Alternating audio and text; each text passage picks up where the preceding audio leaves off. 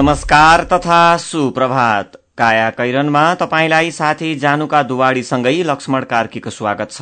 काया कैरन उज्यालो रेडियो नेटवर्कसँगै उज्यालो अनलाइन र मोबाइल एप्लिकेशनबाट एकसाथ प्रसारण भइरहेको छ। आज दुई हजार पचहत्तर साल असार पाँच गते मंगलबार सन् दुई हजार अठार जुन उन्नाइस तारीक ज्येष्ठ शुक्ल पक्षको षष्ठी तिथि।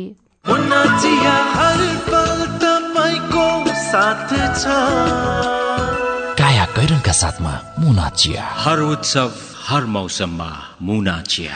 काया कैरन शुरू गरौं मुख्य मुख्य खबरका शीर्षकहरूबाट।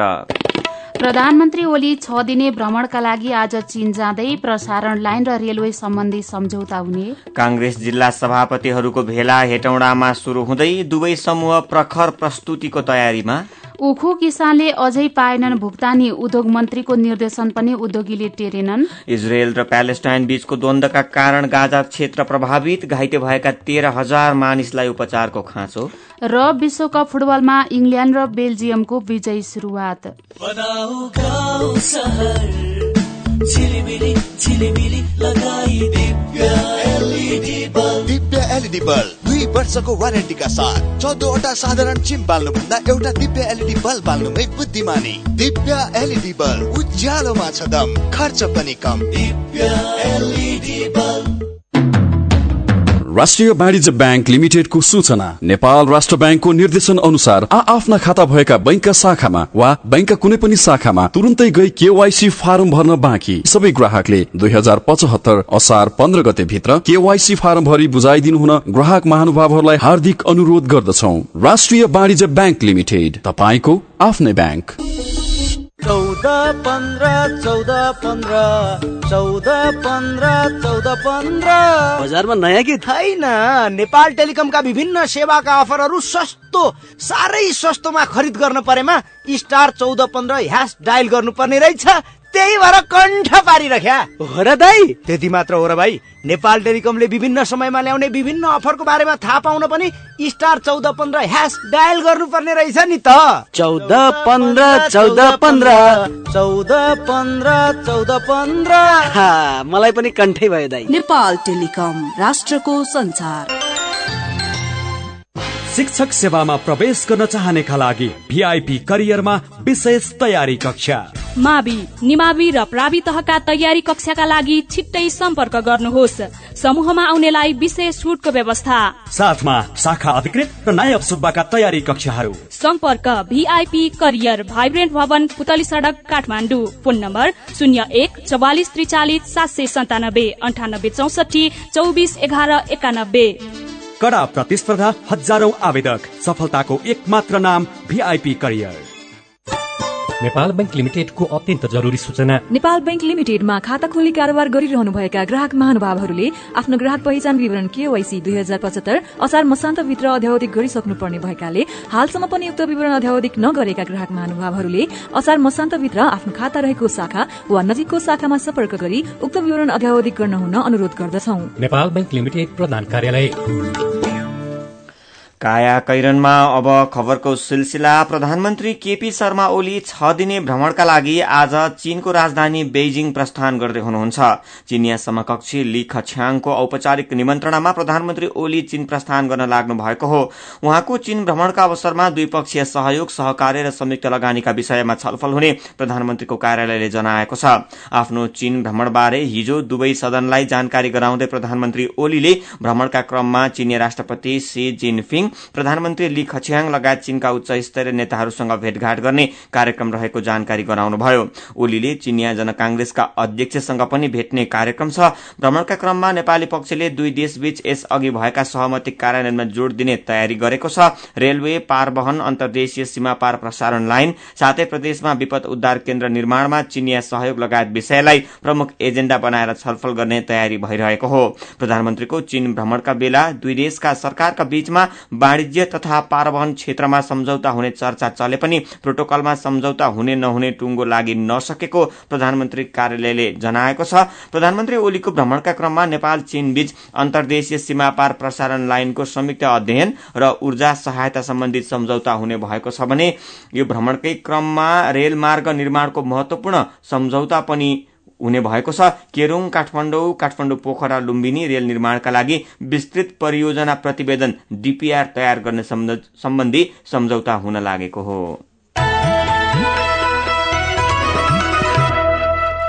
कांग्रेस जिल्ला सभापतिहरूको भेला आजदेखि हेटौडामा शुरू हुँदैछ। निर्वाचनमा पार्टीको हारबारे समीक्षा गर्न केही समय अघि बसेको केन्द्रीय समिति बैठकको निर्णय अनुसार जिल्ला सभापतिहरूको भेला डाकिएको हो।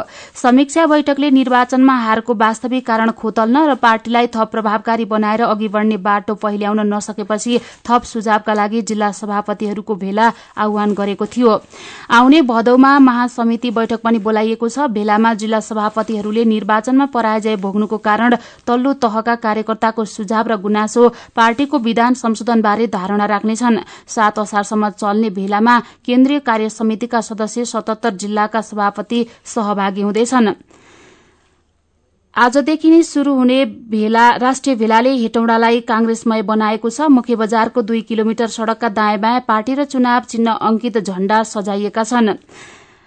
भेलामा संस्थापन पक्ष रामचन्द्र पौडेल र कृष्ण प्रसाद सिटौला खेमालाई हाबी हुन नदिने रणनीतिमा छ भने सभापति शेरबहादुर देउबा सात प्रदेशका सात समूह बनाएर छलफल गराउने र सबैलाई बोल्न नदिने र रणनीतिमा लागेको आरोप पौडेल र सिटौला पक्षले लगाएका छन्। प्रवक्ता विश्वप्रकाश शर्माले भन्नुभयो सभापतिहरूको भेलामा परिणाममुखी छलफल हुने बताउनु भएको छ विधान संशोधन र संगठनलाई थप व्यवस्थित बनाउने सम्बन्धमा सुझाव मागेका छौं शर्माले भन्नुभयो। पौडेल र सिटौला पक्ष भने सभापति शेरबहादुर देउबा पक्ष कमजोर भएको सन्देश दिने जोड़मा लाग्नु भएको छ। उहाँहरू भेलालाई आफ्नो शक्ति देखाउने मौकाको रूपमा पनि प्रयोग गर्न चाहनुहुन्छ। संस्थापनका कमजोरीमाथि प्रहार गर्ने यो पक्षको रणनीति देखिन्छ। प्रतिपक्ष भूमिकामा कांग्रेस प्रभावकारी ढंगले नउत्रेको विषयलाई भेलामा उठाउने तयारी छ। गएको चैतको दोस्रो हप्ता उद्योग वाणिज्य तथा आपूर्ति मन्त्री मातृका यादवले चिनी उद्योगीलाई बोलाएर उखु किसानको बक्यौता रकम तत्काल भुक्तानी गर्न निर्देशन दिनुभयो। चिनी उद्योगीले पनि चैतको दोस्रो हप्ताबाट रकम भुक्तानी गर्ने प्रतिबद्धता जनाए। मन्त्री यादवले भुक्तानी नदिए थुन्ने धम्की दिए पनि उखु किसानले अहिलेसम्म रकम भुक्तानी पाएका छैनन्। मन्त्री यादवको निर्देशन बेकामे भएको छ। उखु बेचेको सात अर्ब रूपियाँ रकम चिनी उद्योगीबाट भुक्तानी दिलाइदिने व्यवस्था मिलाउन विभिन्न जिल्लाका किसान सिंहदरबार बजारमा धाइरहेका छन्। महोत्तरी धनुषा सर्लाही रौतहट बारा नवलपरासी लगायत जिल्लाका किसानले उखु बेचेको रकम वर्षौंसम्म पनि नपाएका हुन्। विभिन्न तेह्रवटा चिनी मिलबाट सात अर्ब रूपियाँ भुक्तानी पाउन बाँकी रहेको नेपाल उखु उत्पादक महासंघका अध्यक्ष कपिल मुनि मैनालीले बताउनुभयो। चैतमै भुक्तानी दिने प्रतिबद्धता जनाएका चिनी उद्योगीले तीन महिना बितिसक्दा पनि भुक्तानी दिन आलटाल गरिरहेका छन्। एकैजना किसानले साठी लाख रूपियाँसम्म भुक्तानी पाउन बाँकी रहेको छ। यस्तै सरकारले कृषि क्षेत्रलाई कृषिलाई प्राथमिकता दिएको बजेट भाषणको बहस सेलाइसकेको छैन तर यसबीच कृषि क्षेत्रको विकासमा सरकारको भूमिका भने विवादमा आएको छ। आउने वर्षको बजेट लागू हुन एक महिना भन्दा कम मात्र बाँकी हुँदा कुल ग्राहस्थ उत्पादनमा नौ प्रतिशत योगदान रहेको दुग्ध विकासको क्षेत्रलाई सुधार भन्दा पनि हतोत्साहित बनाउन सरकारी अधिकारीहरू प्रत्यक्ष अथवा अप्रत्यक्ष रूपमा लागि परेका छन्। दुग्ध उत्पादन समेत गरेर पशुपालन क्षेत्रको कुल ग्राहस्थ उत्पादनमा बाह्र प्रतिशत योगदान छ भने पशु मलमूत्र तथा यसका सहायक उत्पादनले समग्र कृषि क्षेत्रमै अप्रत्यक्ष लाभ दिँदै आएका छन्। बहुलाभको क्षेत्र मानिएको पशुपालन र समग्र कृषि विकासमा भने सरकारको खेलाचीपना सतहमै आएको छ। कृषि भूमि व्यवस्था तथा सहकारी मन्त्री र मन्त्रालय मातहतका निकायले नै दुग्ध बजार प्रभावित हुने बिना अध्ययन बजार हस्तक्षेप गर्दा कृषक उपभोक्ता दुवै अन्यलमा छन्। आजको कारोबार दैनिकमा खबर छ। यसैबीच कृषि भूमि व्यवस्था तथा सहकारी मन्त्री चक्रपाणी खनालले पाउडर दूधको आयात बन्द गर्ने बताउनु भएको छ। उद्योगीले सस्तोमा पाउडर दूध किनेर किसानको कच्चा दूध नकिन्ने प्रवृत्ति बढ़ेको पाइएपछि केही समयका लागि पाउडर दूध आयात बन्द गर्न लागि उहाँले बताउनुभयो। हिजो मन्त्रालयमा उद्योगी किसान र नियमनकारी निकायले राखेर मन्त्री खनालले पाउडर दूध किन्ने प्रवृत्ति बढ्दा किसानले दूध बिक्री हुन नसकेको बताउनु भएको खबर आजको नयाँ पत्रिका दैनिकले छापेको छ।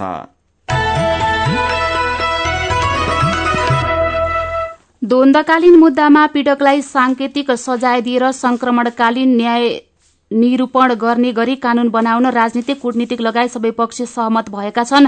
द्वन्दकालमा राज्य र विद्रोही पक्षबाट भएका घटनाबारे छानबिन गरी पीड़ितलाई न्याय र पीड़कलाई सजाय गर्न गठित सत्य निरूपण तथा मेलमिलाप आयोग र बेपत्ता व्यक्ति छानबिन आयोग सम्बन्धी अध्यादेशको प्रतिस्थापन विधेयक मसौदाका क्रममा यस्तो गोप्य सहमति जुटेको स्रोतको दावी छ। स्रोतका अनुसार पीड़क प्रति लचिलो भएर सत्य निरूपण गरी संक्रमणकालीन न्याय टुङ्गो लगाउने गरी कानून ल्याउन सत्तारूढ़ नेपाल कम्युनिष्ट पार्टी नेकपा प्रमुख विपक्षी नेपाली कांग्रेस नेपाली सेना कूटनीति तथा अन्तर्राष्ट्रिय मानवाधिकार समुदायबीच मस्यौदामा समझदारी भएको हो। कान्तिपुर दैनिकमा खबर छ।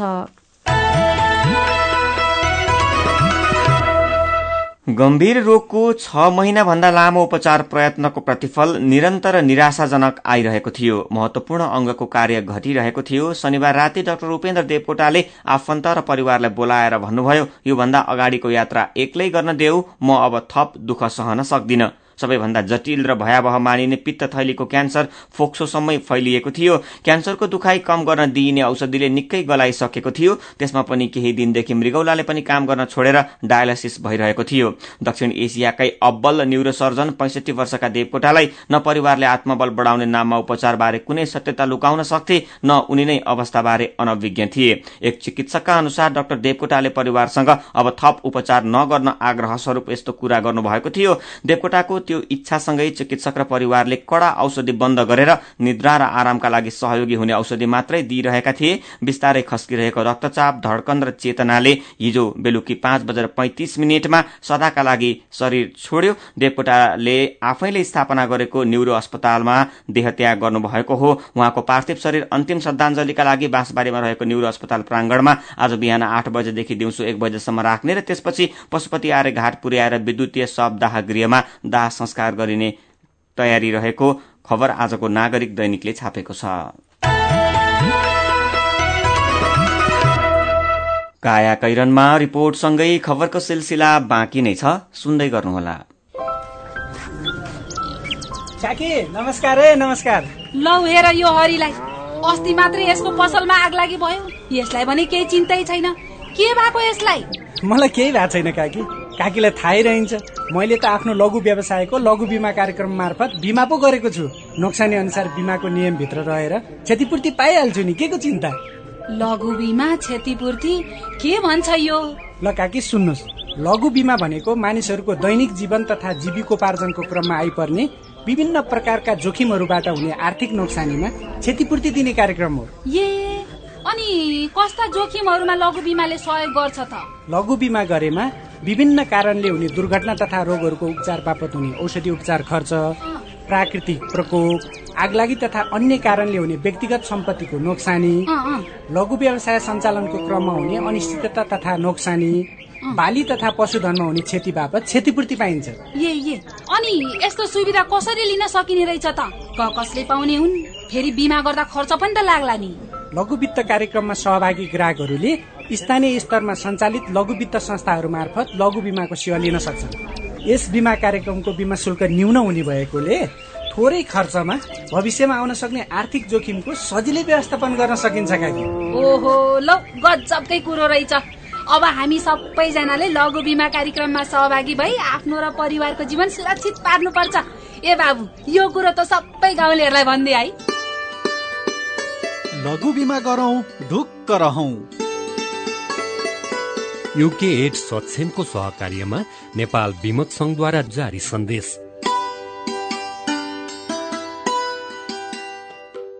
हरिबहादुर पल्ला गरेर तुरुराम त उसको ब्याङ्क झन्झटिलो ब्याङ्क भनेर रिसाउँदै थियो भने उसको ब्याङ्कले के झन्झट दिएछ। उच्च ब्याज पाउनु उसको ब्याङ्कमा सधैँ नयाँ नयाँ खाता खोल्नु पर्ने रे। हो र ए बिचरा सानोमा ब्याङ्कमा खाता खोलेको भए यो झन्झटै नपर्ने। हो त नि मेरो मोबाइलमा सम्पूर्ण बचत खातामा ब्याज बढेर आठ आठ प्रतिशत भएको एसएमएस आइसक्यो भने। सानीमा ब्याङ्कको कुरै अर्कै सानीमा ब्याङ्कमा त साझेदार ब्याङ्कको सात सय भन्दा बढी एटिएमबाट प्रत्येक महिना सित्तैमा तिन पटकसम्म पैसा झिक्न सकिन्छ। No commission no tension no झन्झट। अब ध्रुवरामलाई पनि सानीमा ब्याङ्कमै खाता खोलाउनु पर्छ सानिमा ब्याङ्क। सबल अनि विश्वसनीय ब्याङ्क अनलाइन खाता खोल्नको लागि डट सानिमा ब्याङ्क डट कममा लगइन गर्नुहोस्। थप जानकारीका लागि अन्ठानब्बे शून्य एक सय उन्नाइस शून्य एक सय उन्नाइसमा सम्पर्क गर्नुहोला। विदेश जाने पक्का पक्की भइसक्यो दाई। पक्का भयो नि नानी अब उन्न मात्रै बाँकी। अनि श्रम स्वीकृति त लिनुभयो नि। त्यो त छैन लिएको त्यसो भए त स्वास्थ्य जाँच नि गरेका छैन होला। के को जाँच साँच गर्नु पर्यो स्वस्थ नै छु। पर्छ नि दाई। तपाईँ निरोगी भएको प्रमाण पत्र नभई वैदेशिक रोजगार विभागले श्रम स्वीकृति नै दिँदैन नि। पढाइको मात्रै भनेको त यस्तो निरोगी भएको नि प्रमाण पत्र हुन्छ र बहिनी? हुन्छ नि दाई। यो प्रमाण पत्रका लागि सरकारी मान्यता प्राप्त स्वास्थ्य संस्थामै जाँच गराउनु पर्छ। अनि फाइदा चाहिँ के त? विदेश गएको तीन महिनाभित्र दुःख बिमार भएर त्यसै फर्किनु परे स्वास्थ्य जाँच गराएको संस्थाले क्षतिपूर्ति दिन्छ तर फर्केको पैतिस दिनभित्र मन्त्रालयमा निवेदन चाहिँ दिनै पर्छ। साह्रै राम्रो कुरो। अब जानु अघि म नि निरोगी भएको प्रमाण पत्र लिन्छु अनि मसँगै विदेश हिँड्न लगाएका सबैलाई यो खबर पुर्याउँछु। जनहितका लागि नेपाल सरकार श्रम रोजगार तथा सामाजिक सुरक्षा मन्त्रालय। भाखा नागेका ऋणीहरूलाई कर चुक्ता गर्ने सम्बन्धी राष्ट्रिय वाणिज्य ब्याङ्क केन्द्रीय कार्यालयको अत्यन्त जरुरी सूचना। यस बैंकबाट विभिन्न शीर्षक अन्तर्गत ऋणले दुई हजार त्रिसठी चैत मसान्त अगाडि भुक्तानी म्याद नागेका कर्जाहरू मध्ये रु एक करोड़सम्म लिए हालसम्म पनि सामा तथा ब्याज बुझाउन बाँकी रहेका ऋणीहरूलाई यही दुई हजार पचहत्तर असार मसान्तसम्ममा कर्जा चुक्ता गरेमा तिर्नुपर्ने बाँकी ब्याज रकममा विशेष छुट दिइने हुँदा आफूले कर्जा कारोबार गरेको यस बैंकको सम्बन्धित शाखा कार्यालयमा सम्पर्क गरी यो विशेष छुटको सुविधा सुविधाले लाभ उठाउनु हुन सम्बन्धित सबैलाई सूचित गरिन्छ। साथै दुई हजार पचहत्तर असार मसान्तसम्म पनि कर्जा चुक्ता नगर्ने ऋणीहरूको धितो लिलामी तथा अन्य कानूनी कारवाहीबाट ब्याङ्कको कर्जा रकम असुल गरिने बेहोरा समेत जानकारी गराइन्छ। घर जग्गा खरिद गर्न खोज्नुहुने महानुभावहरूलाई भूमि सुधार तथा व्यवस्थापन विभागको अनुरोध। आफूले खरिद गर्न खोजेको घर जग्गाको सकल पूर्जा जग्गा धनीको नागरिकता जग्गाको किसिम प्रकार क्षेत्रफल बाटोको अवस्था मालपोत तथा घर जग्गाको करचुक्ता प्रमाण लगायत रोक्का भए नभएको समेत बुझी मालपोत र नापी कार्यालयमा रहेका श्रेष्ठता तथा नक्सा र सो कामको लागि लाग्ने राजस्व समेत यकिन गरेर आधिकारिक व्यक्तिसँग मात्र कारोबार गर्नुहुन र सो काममा कुनै दुविधा उत्पन्न भएमा मालपोत कार्यालयमा रहेको नागरिक बडापत्र अध्ययन गर्नुहुन वा सोधपुछ कक्ष तथा कार्यालयका अन्य कर्मचारीहरूसँग जानकारी लिए यकिन भएपछि मात्र खरिद सम्बन्धी कारोबार गर्नुहुन सम्बन्धित सबै खरिदकर्ताहरूलाई अनुरोध गरिएको छ। नेपाल सरकार कृषि भूमि व्यवस्था तथा सहकारी मन्त्रालय भूमि सुधार तथा व्यवस्थापन विभाग बबरमहल काठमाडौँ।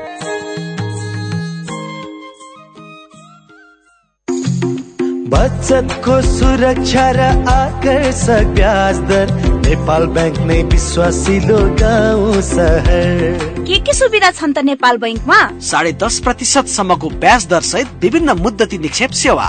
युवा महिला ज्येष्ठ नागरिक सन्तति र कर्मचारी बचत खाताहरू। औद्योगिक व्यावसायिक कृषि तथा व्यक्तिगत कर्जाहरू। सेयर भर्न सी आस्वा सुविधा। देश विदेशमा पैसा पठाउन र प्राप्त गर्न एनबिएल रेमिट। लकर सेवा mobile banking internet banking e सेवा जस्ता धेरै आधुनिक सुरक्षित र भरपर्दो ब्याङ्किङ सेवा सुविधा पनि छन् नि। ल है अब हामी सबैजना अलमल नगरी नेपाल ब्याङ्कमै जाउँ। अत्याधुनिक सुविधाहरूको साथमा नेपाल ब्याङ्क लिमिटेड नेपालको पहिलो ब्याङ्क। नेपाल ब्याङ्क नै विश्वासिलो गाउँ सहर।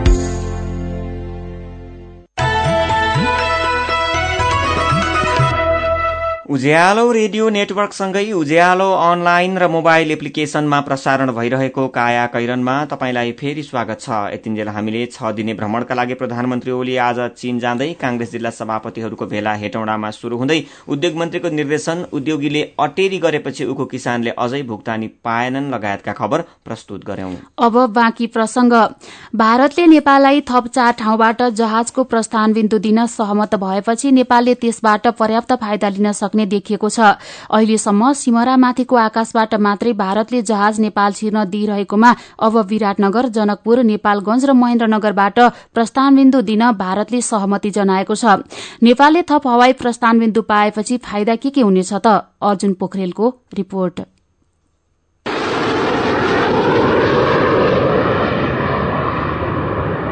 अन्तर्राष्ट्रिय उडान गर्ने ठूला जहाज अहिलेसम्म तीनवटा बिन्दुबाट मात्रै नेपाल छिर्न पाउँछन्। चीनबाट नेपाल आउजाउ गर्ने जहाजले सगरमाथा माथिको आकाश प्रयोग गर्छन्। त्यस्तै भुटानबाट आउजाउ गर्ने जहाजले मेची रूटको प्रयोग गर्छन्। युरोपदेखि साउदी कतार लगायतका गल्फ देश सहित भारतबाट आउने जहाज सिमराको बिन्दुबाट मात्रै नेपाल छिर्न पाउँछन्। जति सुकै आपत परे पनि चीन र भुटान बाहेकका देशबाट आउने विमानले सिमरामाथिको आकाश हुँदै नेपाल छिर्नुको अर्को विकल्प छैन। अहिले धेरै विमान नेपालको महेन्द्रनगर माथिको आकाशमा आइपुग्छन् तर त्यहाँबाट नेपाल छिर्ने बिन्दु भारतले नदिएको रे फेरि भारतीय आकाश हुँदै सिमरामाथि पुगेर बल्ल नेपाल छिर्न पाउँछन्। तर अब भारतले पूर्वमा विराटनगर र जनकपुर तथा पश्चिममा महेन्द्रनगरबाट पनि जहाज नेपाल छिर्न पाउने रूट दिन सहमति जनाएको छ। महेन्द्रनगरबाट भने चौबिस हजार फिट मुनिको उचाइ भएर मात्रै जहाज नेपाल छिर्न पाउनेछन्। सिमराको विकल्पमा अन्य तीनवटा रूट सञ्चालनमा आएपछि ठूला जहाज नेपाल छिर्न थप सजिलो हुने बताउनुहुन्छ पूर्व पाइलट केबी लिम्बू। मुख्य कुरो त तेलको खपत हुने हो र दोस्रो कुरो एयर ट्राफिक म्यानेज गर्नलाई अलिकति सहज होला। सुरक्षा सेफ्टीलाई अलिकति सहज पुर्याउँछ। अबको केही महिनापछि जहाज नै उड्ने गरी हवाई रूटका प्राविधिक पक्ष टुङ्गो लाग्नेछन्। त्यसपछि गल्फ र युरोपबाट आउने जहाजले विराटनगर र जनकपुरको रूट पनि प्रयोग गर्न पाउनेछन्। नेपाली आकाशमा उडे बापत विमान कम्पनीबाट नेपालले थप शुल्क पनि लिन पाउनेछ भने दूरी छोटो हुने भएकोले हवाई भाडा पनि केही कम हुन सक्छ। काठमाडौँको विमानस्थलमा समस्या पर्दा अहिले सिमरामाथिको आकाशमा जहाज होल्ड गर्ने ठाउँ नभएर भारतीय आकाशमा होल्ड हुन्छन्। तर अब त्यस्ता जहाज विराटनगर वा जनकपुर माथि पनि होल्ड गर्न सकिनेछ। त्यस्तै चौबिस हजार फिट मुनिको उचाइ भएर उड्ने साना जहाजले धनगढी महेन्द्रनगर लगायतका सहरबाट सिधै भारतीय सहरमा उडान गर्न सक्नेछन्। अब यो सहमतिलाई सन्धिमा रूपान्तरण गर्ने बताउनुहुन्छ प्रधानमन्त्री केपी शर्मा ओली। हामीले एयर इन्ट्री पोइन्ट एयर रुटहरू ती एयर रुटहरू चारवटा थप रुटहरू हामीले लिइसकेका छौँ लिएका छौँ भनौँ एउटा अन्तिम बिन्दुमा पुगेका छ। यस सम्बन्धमा यसलाई सन्धिको रूप दिन बाँकी छ तर समझदारी बनिसकेका छ। हुन त जुन बिन्दुबाट जहाज नेपाल छिरे पनि त्रिभुवन अन्तर्राष्ट्रिय विमानस्थलमा अवतरण गर्न सिमरामाथिको आकाशमा त आउनै पर्छ। तर विराटनगर र जनकपुर बिन्दुबाट जहाज नेपाल छिर्न पाएमा अहिले भन्दा धेरै सहज चाहिँ पक्कै हुनेछ। मेरो पनि भन्नु छ। वैदेशिक रोजगारमा जानेलाई निशुल्क तालिम सहित खाने बस्ने सुविधा सम्बन्धीको समाचार उज्यालो अनलाइनमा पढेर मरिक बाबु फेसबुकमा लेख्नुहुन्छ। विदेशमा भन्दा पनि स्वदेशमै बसेर केही गर्न सक्ने सिप र तालिम दिए राम्रो हुने थियो। अनि हाम्रो देश नेपाल पनि समृद्ध बन्ने थियो। ताकि भोलिका दिनहरूमा युवा आफ्नै देशको माटोमा सुन फलाएर देखाउन सक्षम हुने थिए कि? अर्थमन्त्री युवराज खतिवड़ाको राष्ट्रिय सभाको सदस्यता दुई वर्षका लागि मात्र तय भएकाले कामन सिंह पाखरेन फेसबुकमै लेख्नुहुन्छ आफ्नो पदावधि जसरी थपेनी टुंग्याएनी सानोलाई एन ठूलालाई चयन त हो नि आखिरी थप्नु पर्नेलाई अनेक वाहनामा थपिहाल्छन्। राज्यको ढुकुटी रित्याउने महँगी बढ़ाउने बेरोजगार बनाउने विदेश थपाउने र पठाउने त हो। जुन परिवर्तनको उपमा दिए पनि यो भन्दा फरक के नै भएको छ र सुशीला सिलवालले ट्विटरमा लेख्नु भएको छ किसानले उत्पादन गरेको दूधले बजार नपाउने सर्वसाधारण चाहिँ लुगा धुने सोडा साबुन बनाउने केमिकल घोलेर तयार पारिएको दूध खान बाध्य हुनुपर्ने कहाँसम्मको न्यायोचित हो? जवाफ चाहियो सरकार। विचारका लागि तपाईँलाई धन्यवाद। मेरो पनि भन्नु छ। साथीहरू रमा खड्का र बिना नेउपाने मेरो पनि भन्नु छ प्रस्तुत गर्दै हुनुहुन्थ्यो। तपाईँ अहिले सुन्दै हुनुहुन्छ काया कैरन। हामीसँग खबरको सिलसिला सँगै कार्टुन पनि बाँकी नै छ। सुन्दै गर्नुहोला। नेपालकै ठुलो आँखा अस्पतालको सञ्जाल भएको दृष्टि आई केयर सिस्टमद्वारा सञ्चालित अत्याधुनिक प्रविधि सहित अन्तर्राष्ट्रिय स्तरको आँखा अस्पताल अब काठमाडौँको कलङ्कीमा। हाम्रा सेवाहरू बिना इन्जेक्सन मोतीबिन्दुको शल्यक्रिया जलबिन्दु र पर्दाको शल्य बिटिएस प्रविधिबाट अल्छी आँखाको उपचारको साथै सम्पूर्ण आँखाको परीक्षणका लागि दृष्टि आँखा केन्द्र शिवचटार कलङ्की। फोन नम्बर शून्य एक चालिस बत्तीस नौ सय एकसठी र बैसठी वेबसाइट दृष्टि आई डट ओआरजी अन्य शाखाहरू विश्व ज्योतिमल जमल चावल मेडिकेयर सँगै तथा बिर्ता मोड र बिरगंजमा पनि दृष्टि आँखा केन्द्र। सबैका लागि दृष्टि सधैँका लागि दृष्टि। तपाईँ अहिले के सोचिरहनु भएको छ? शिक्षक सेवा आयोगको विगत वर्षका परीक्षाहरूको तयारी कक्षामा उत्कृष्ट नतिजा ल्याउन सफल multi professional academy MPA Bagbazar काठमाडौँमा शिक्षक सेवा आयोग मावि निमावि र प्रावितहका तयारी कक्षाहरू धमाधम सञ्चालन भइरहेको छ नि। हाम्रा विशेषताहरू। वस्तुगत र विषयगत दुवै खण्डको पुरै कक्षा एक महिनामा सम्पन्न गरिने। कक्षा शुरू हुनु पूर्व दैनिक वस्तुगत प्रश्नको नमुना परीक्षा र हरेक हप्तामा विषयगत खण्डको नमुना परीक्षा गराई फिडब्याक दिइने। स्थापित र विषय विज्ञ स्रोत व्यक्तिहरूबाट सैद्धान्तिक र अन्तर्क्रियात्मक कक्षा हुने। लेखन शैली र लेखनसिप सम्बन्धी व्यावहारिक तयारी गराइने। कक्षाहरू सम्पन्न हुने समयमा एकैपटक दुईजनासम्म स्रोत व्यक्तिहरूबाट सामूहिक फिडब्याक कक्षा गराइने। होस्टलको पनि व्यवस्था छ। तोकिएको समय र दिनमा तपाईँको सोचलाई पूर्णता दिनेछौ। थप जानकारीका लागि मल्टी प्रोफेसनल एकाडेमी प्राली बागबजार काठमाडौँ नेपाल। सम्पर्क शून्य एक बयालिस छयालिस शून्य चौबिस। बयालिस चौन्न तिन सय एक। ओहो महेशजी हिजोको कार्यक्रममा तपाईँले धारा प्रवाहका साथ बोल्नु भएको देखेर म त छक्कै परे। हिजो आज त हेर्दा पनि एकदमै प्रोफेसनल र आत्मविश्वासी देखिनुहुन्छ। यो सबै परिवर्तन त निपमा पब्लिक स्पिकिङ तालिम लिएपछि भएको हो नि। हजुर वाक शक्ति व्यक्तित्व तथा क्षमता विकास गरी विभिन्न क्षेत्रमा सफल हुनका लागि एकदमै उपयोगी पब्लिक स्पिकिङ तालिममा सहभागी हौ। सम्पर्क? नेपाल अन्टरप्रेनरसिप एजुकेसन फाउन्डेसन निफ बागबजार काठमाडौँ। फोन नम्बर बयालिस अडतिस पाँच सय पैतालिस four two three eight five four five Everest bank रहेको बिल्डिङको थर्ड फ्लोर।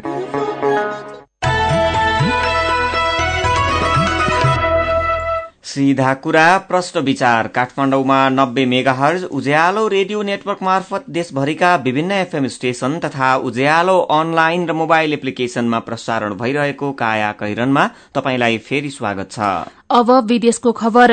इजरायल र प्यालेस्टाइन बीचको द्वन्दका कारण गाजा क्षेत्र प्रभावित भएको छ। द्वन्दका कारण घाइते भएका त्यहाँका तेह्र हजार मानिसलाई उपचारको खाँचो भएको अन्तर्राष्ट्रिय संचार माध्यमले जनाएका छन्।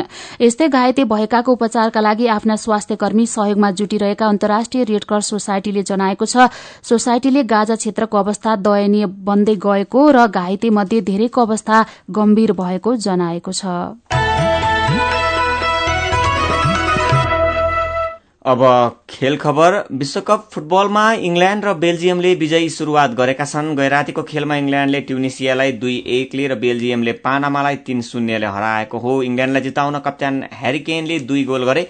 खेलको एघारौं मिनटमै केनले गोल गर्दै इङ्ल्याण्डलाई अग्रता दिलाए पनि पैंतिसौँ मिनटमा ट्युनिसियाका फेरजानी शास्त्रीले पेनाल्टी मार्फत गोल गर्दै खेल बराबरीमा पुर्याएका थिए। दोस्रो हाफको अन्तिम समयमा इङ्ल्याण्डका लागि केनले नै दोस्रो तथा निर्णायक गोल गर्दै टीमलाई जिताए। त्यसअघिको खेलमा पहिलो पटक विश्वकप प्रवेश गरेको टोली पानामासँग बेल्जियमले तीन एक तीन शून्यको जित निकालेको थियो। बेल्जियमका लागि रामेलु लुकाकुले दुई तथा मार्टिन्सले एक गोल गरे। पनामाले पहिलो हाफमा बेल्जियमलाई गोल रहित बराबरीमा रोके पनि दोस्रो हाफमा भने रोक्न सकेन। विश्वकप फुटबलको हिजोको पहिलो खेलमा दक्षिण कोरिया स्विडेनसँग एक शून्यले पराजित भएको थियो। प्रतियोगितामा आज बेलुकी पाउने छ बजे जापान र कोलम्बिया खेल्दैछन्। त्यस्तै पाउने नौ बजे पोल्याण्ड र सेनेगल तथा राति पाउने बाह्र बजे रसिया र इजिप्टको खेल हुनेछ। विश्वकप फुटबल सम्बन्धित थप सामग्रीहरू तपाईँले उज्यालो अनलाइन डट कममा पनि पढ्न सक्नुहुनेछ। oh काया कैरनमा अब केही खबर संक्षेपमा। बाजेको सेकुवा ब्रान्ड साझेदारलाई त्यो ब्रान्ड प्रयोग नगर्न गृह मन्त्रालयले आदेश दिएको छ। तेत्तीस किलो सुन तस्करी तथा सनम साक्य हत्या प्रकरणको छानबिन गर्न सरकारले गठन गरेको उच्च स्तरीय अनुसन्धान टोलीले ब्रान्ड साझेदारलाई गृह मन्त्रालयमा बोलाएर ब्रान्ड बन्द गरी अरू नै नाममा सञ्चालन गर्न आदेश दिएको हो। सड़क सञ्जालमा जोडिन नसकेका दुई जिल्ला सदरमुका मध्ये एक दुनै अबको तीन महिना जतिमा सड़कको राष्ट्रिय सञ्जालमा जोडिने भएको छ। सड़क सञ्जालमा जोडिए सँगै वर्षौंदेखिको विकट डोल्पावासीको सपना पूरा हुनै लाग्दा स्थानीय बासिन्दा भने हर्षित भएका छन्। झण्डै पच्चीस वर्षपछि नेपाल र जापान सरकार बीच फेरि हवाई सम्झौता भएको छ। हिजो जापानको टोकियोमा दुई देश बीचको हवाई पुनरावलोकन गर्न बसेको बैठकले हिजोदेखि नै कार्यान्वयनमा आउने गरी नेपाल जापान पुनः सिधा हवाई उडान गर्ने गरी सम्झौता गरेको हो। प्रधानमन्त्री केपी शर्मा ओलीले बाढ़ी पहिरो आगलागी भूकम्प तथा महामारी जस्ता विपदबाट हुन सक्ने सम्भावित दुर्घटना र जोखिम न्यूनीकरणका लागि एक आपसमा समन्वय गरी पूर्व तयारी तथा प्रतिकार्यलाई प्रभावकारी बनाउन निर्देशन दिनुभएको छ। यसैबीच बाढ़ी पहिरो र डुबानबाट भएको क्षति सम्बन्धी पाउने चौहत्तर अर्ब रूपियाँ लागतको पुनरुद्धार योजना सरकारी व्यवस्थाका कारण अलपत्र परेको छ। प्रधानमन्त्री केपी शर्मा ओलीको अध्यक्षतामा हिजो बसेको विपद व्यवस्थापन सम्बन्धी बैठकले पनि प्रकोप व्यवस्थापन र पुनरुद्धार कार्यक्रम अघि बढाउने बारे कुनै निर्णय लिन नसकेको हो। काया कैरनमा अब पालो उखानको।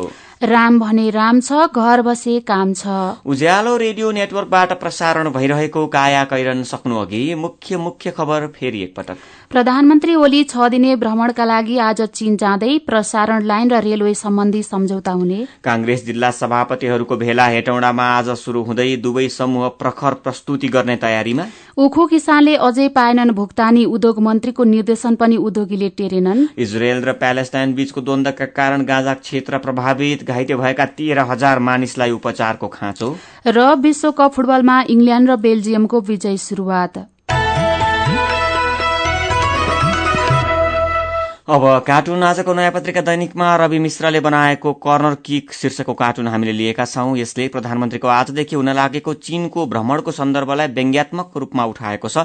भ्रमणका बेला के के विषयमा छलफल होला के के विषयमा सहमति होला भन्ने चासो त हुने नै भयो। प्रधानमन्त्री ओलीले यसबारेमा केही दिन अघि पूर्व प्रधानमन्त्रीहरूसँग पनि परामर्श गरेर सुझाव लिनुभएको थियो। यहाँ यस्तै यस्तै खालको एउटा सन्दर्भ उठाइएको छ। प्रधानमन्त्रीलाई सुझाव दिएर एकजना व्यक्ति प्रधानमन्त्री कार्यालय बाहिरपट्टि निस्केका छन् अनि उनी छेउमै रहेका अर्का व्यक्तिलाई आफूले भित्र प्रधानमन्त्रीलाई चीन भ्रमणका बारेमा के सल्लाह दिए भन्ने जानकारी गराउँदैछन् अनि उनी भन्दैछन् चीन भ्रमणको सल्लाह अरे साठी इन्चको टिभी माग्नुहोस् भनिदिए। रेल पनि त्यसैमा आउने वर्ल्ड कप पनि त्यसैमा।